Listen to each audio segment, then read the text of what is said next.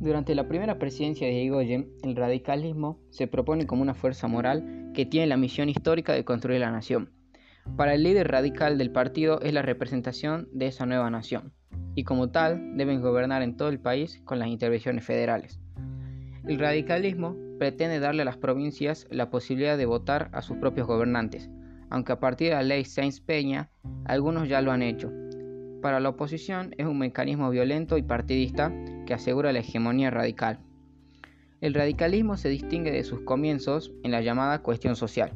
Si bien Irigoyen se acerca a los trabajadores, recibe a los sindicalistas y media los conflictos, decide a favor de los obreros en varias ocasiones cuando las huelgas están dirigidas por anarquistas o son demasiado amplias. La respuesta gubernamental es la represión, sin embargo, de cualquier política de acercamiento a los trabajadores y genera resistencia desde los sectores conservadores que ven este modo de accionar como un estímulo por parte del gobierno a las demandas obreras.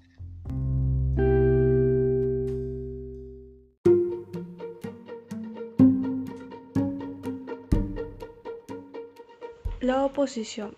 Los conservadores que han quedado en la oposición aseguran que el radicalismo se perpetúa en el poder a merced de los empleados públicos convertidos en verdaderas máquinas electorales, y acusan de ineficaz al gobierno de Irigoyen por darle mayor importancia a la lealtad política que a la capacidad para acceder a los puestos en la administración pública.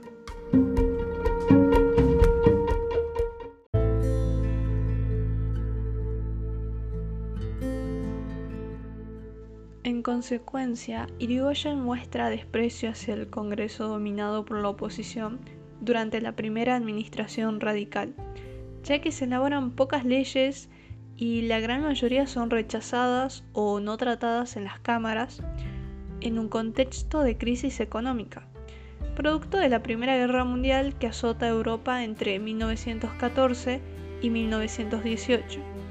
Esto provocó que disminuyan las exportaciones y los ingresos fiscales y se encarecen los productos importados que consume la mayor parte de la población.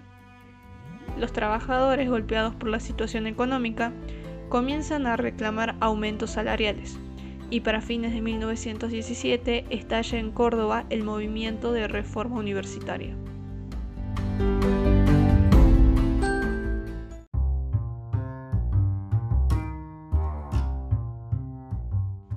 En 1918 triunfa la reforma universitaria.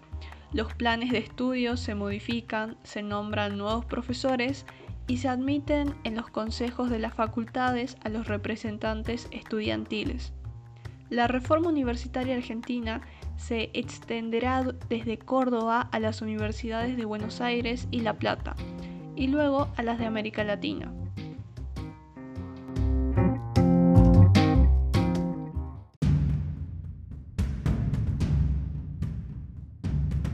El modo radical de gobernar a través de la imposición genera malestar dentro del ejército. Por ello deciden constituir logias que están en contra de la política dentro de la institución y defienden el profesionalismo militar.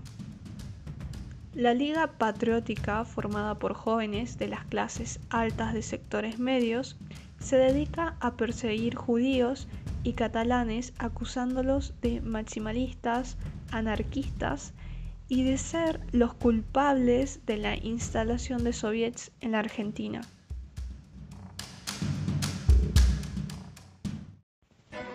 En el final de la Primera Guerra Mundial, al restablecerse las importaciones, muchas empresas se ven obligadas a cerrar o a disminuir su personal, generando desempleo y gran descontento en la clase trabajadora en enero de 1919 es lo que se conoce como la Semana Trágica.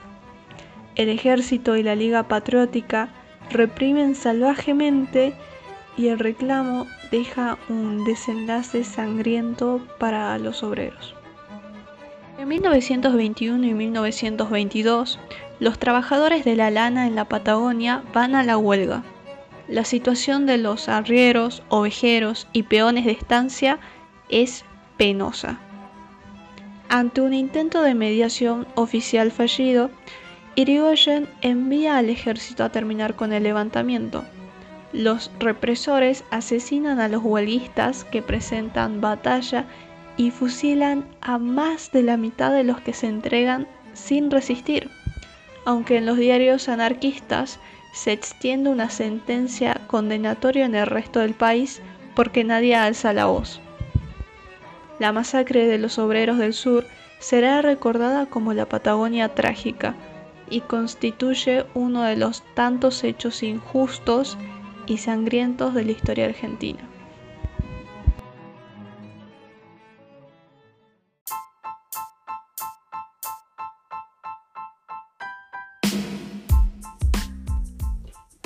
Con eso concluimos el gobierno del presidente Hipólito Yrigoyen.